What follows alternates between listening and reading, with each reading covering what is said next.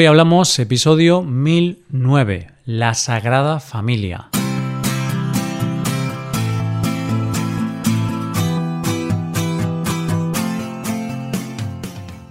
Bienvenido a Hoy Hablamos, el podcast para aprender español cada día. Si te gusta este contenido y aprender con él, creo que puedes aprender todavía más si te haces suscriptor premium. ¿Por qué? Pues porque con la suscripción premium podrás ver la transcripción del audio, ejercicios y explicaciones de este episodio, y también podrás escuchar un audio exclusivo a la semana.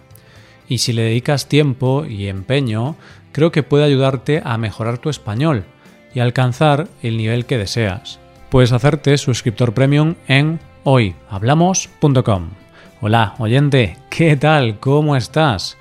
Existe un monumento en España que fue el más visitado en el año 2019. Tuvo 4,5 millones de visitantes y está en Barcelona. Es el monumento del que vamos a hablar en el episodio de hoy.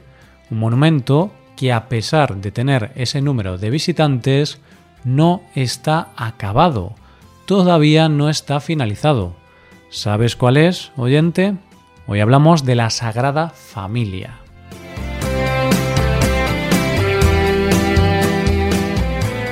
Hay lugares del mundo que están asociados a diferentes cosas que son típicas de ellos. Y así, si te digo carnaval, tú dirás Río de Janeiro. Si te digo sushi, tú dirás Japón. Si te digo tequila, tú dirás México. Si te digo tango, tú dirás Argentina. Y si te digo pasta, tú dirás Italia. Y también hay ciudades que son reconocibles en todo el mundo sin necesidad de decir su nombre. Solo necesitas ver ese monumento que los identifica. Y así, si te digo Torre Eiffel, ya sabes que estamos hablando de París. Si te digo Empire State, inmediatamente dices Nueva York. Y si te digo Sagrada Familia, dices Barcelona. Y de ese símbolo de Barcelona es precisamente de lo que vamos a hablar en nuestro episodio de hoy, de la Sagrada Familia. La Sagrada Familia es como conoce todo el mundo a esta Basílica Católica de Barcelona pero en realidad su nombre completo es Templo Expiatorio de la Sagrada Familia. ¿Qué significa eso de templo expiatorio? Pues significa que toda la obra está financiada por donaciones y hoy día también por la venta de entradas. Hoy día, sí, porque esa es una de las peculiaridades de este impresionante monumento, que se comenzó en el año 1882 pero todavía no está terminado. De hecho, se esperaba que acabara para 2026, pero debido a la crisis del coronavirus, parece que las obras se van a alargar unos años más. Es obra del genial arquitecto catalán Antoni Gaudí, pero lo cierto es que él no estuvo desde el principio en el proyecto, sino que se incorporó más tarde, dando un giro al proyecto inicial y convirtiendo así la Sagrada Familia en uno de los mayores exponentes del modernismo catalán. ¿Te apetece conocer la historia de la Sagrada Familia? Como la mayoría de las cosas en esta vida, todo empieza con una idea que tuvo alguien. Y en este caso, todo comienza cuando en 1874 la Asociación Espiritual de Devotos de San José decide crear en Barcelona un templo expiatorio dedicado a la Sagrada Familia, es decir, a la Virgen María, San José y el Niño Jesús. Tardan unos años, pero finalmente en el año 1881 consiguen, mediante donaciones, el dinero necesario para comprar un terreno de 2.800 metros cuadrados donde construir el templo.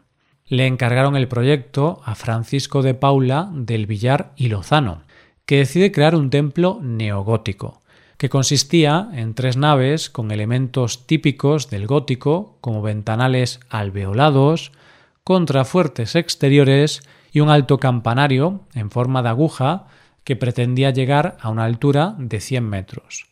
Y así, el 12 de marzo de 1882, se pone la primera piedra y se comienza la construcción de la obra por la cripta que había bajo el ábside.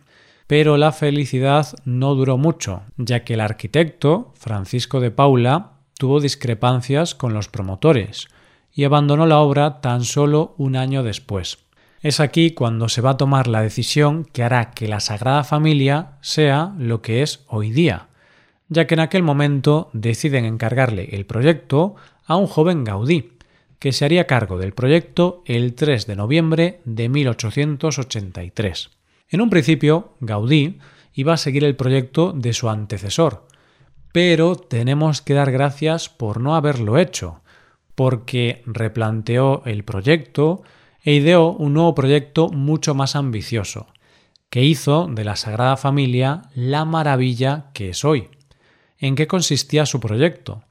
La idea de Gaudí era crear un templo de grandes dimensiones, con planta de cruz latina y 18 torres con una gran carga simbólica, ya que la torre central representa a Jesucristo, esta torre central está rodeada por otras cuatro que representan a los evangelios, la del ásbide representa a María y las doce restantes, como no podía ser de otra manera, representan a los doce apóstoles.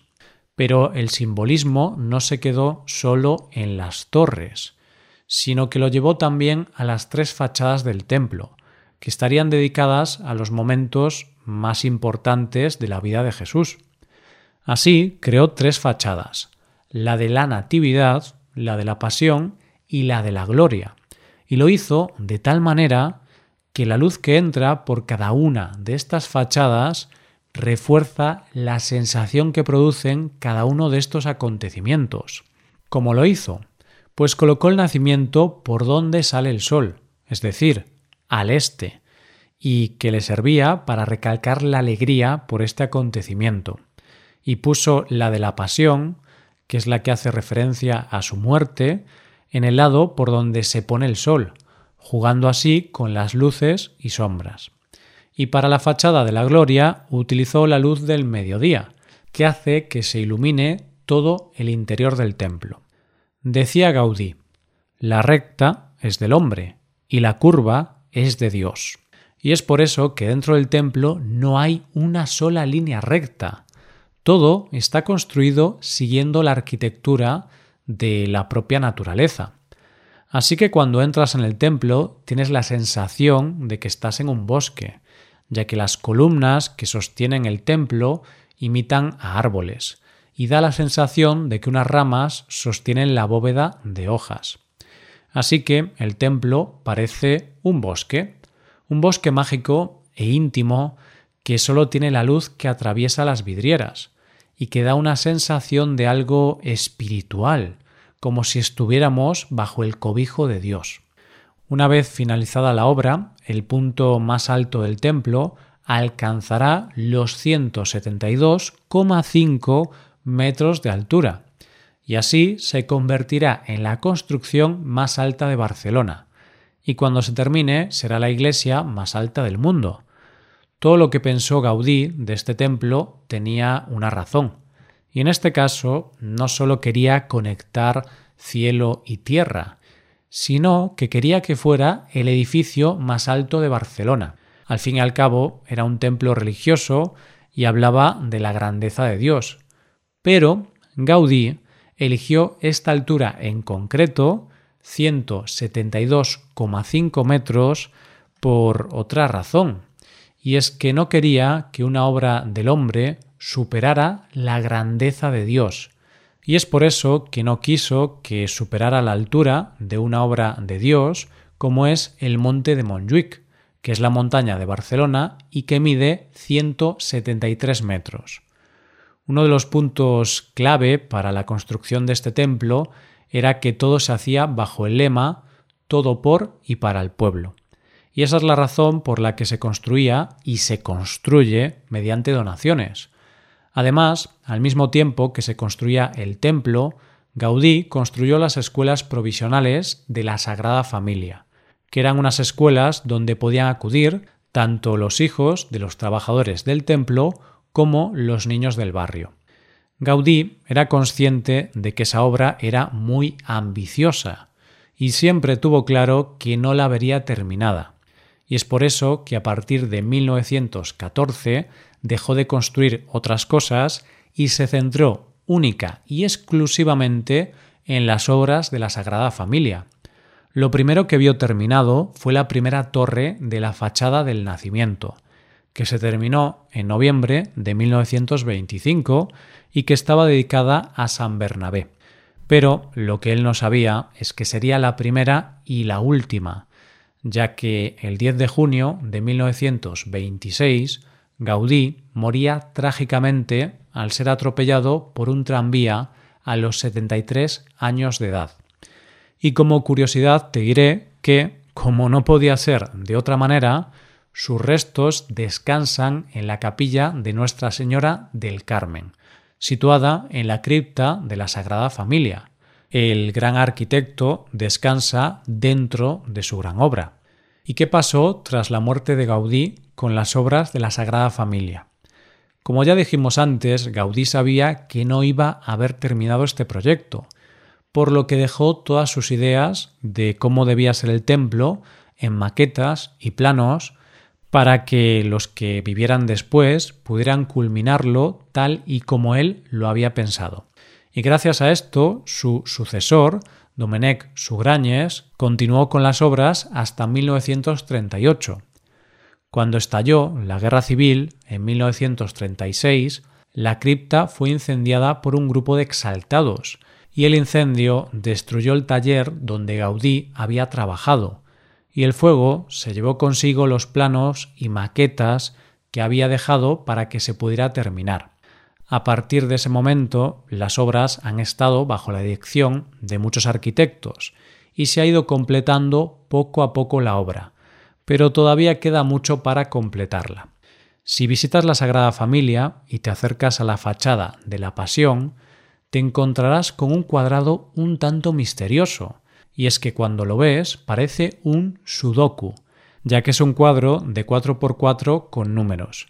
¿Qué significan esos números? Pues no se sabe muy bien, pero lo cierto es que lo sumes como lo sumes, siempre da el mismo número, 33, la edad a la que murió Cristo. Curioso, ¿no? Y es que en torno a este templo hay muchas teorías que dicen que en realidad detrás de esta obra hay un mensaje relacionado con la masonería, a lo que Gaudí contestó Todo el mundo encuentra sus cosas en el templo. Los campesinos ven gallinas y gallos, los científicos los signos del zodiaco, los teólogos la genealogía de Jesús. Pero la explicación, el raciocinio, solo la saben los competentes y no se debe vulgarizar. Bueno, la cuestión es que visitar la Sagrada Familia es una auténtica experiencia, y es que no por cualquier cosa la fachada del nacimiento y la cripta del templo expiatorio de la Sagrada Familia fueron declaradas en 2005 bien cultural del patrimonio mundial por la UNESCO. Así que, oyente, si vas a Barcelona, tienes que ir a visitar esta maravilla de la arquitectura. Y quién sabe, igual estando dentro de su maravillosa arquitectura, descubras ese mensaje oculto que supuestamente Gaudí nos quiso transmitir. Hasta aquí el episodio de hoy, y ya sabes, si te gusta este podcast, si te gusta el trabajo diario que realizamos, nos ayudaría mucho tu colaboración. Para colaborar con este podcast puedes hacerte suscriptor premium. Los suscriptores premium pueden acceder a la transcripción y ejercicios y explicaciones. Hazte suscriptor premium en hoyhablamos.com. Muchas gracias por escucharnos. Nos vemos en el episodio de mañana, donde hablaremos de expresiones en español. Pasa un buen día. Hasta mañana.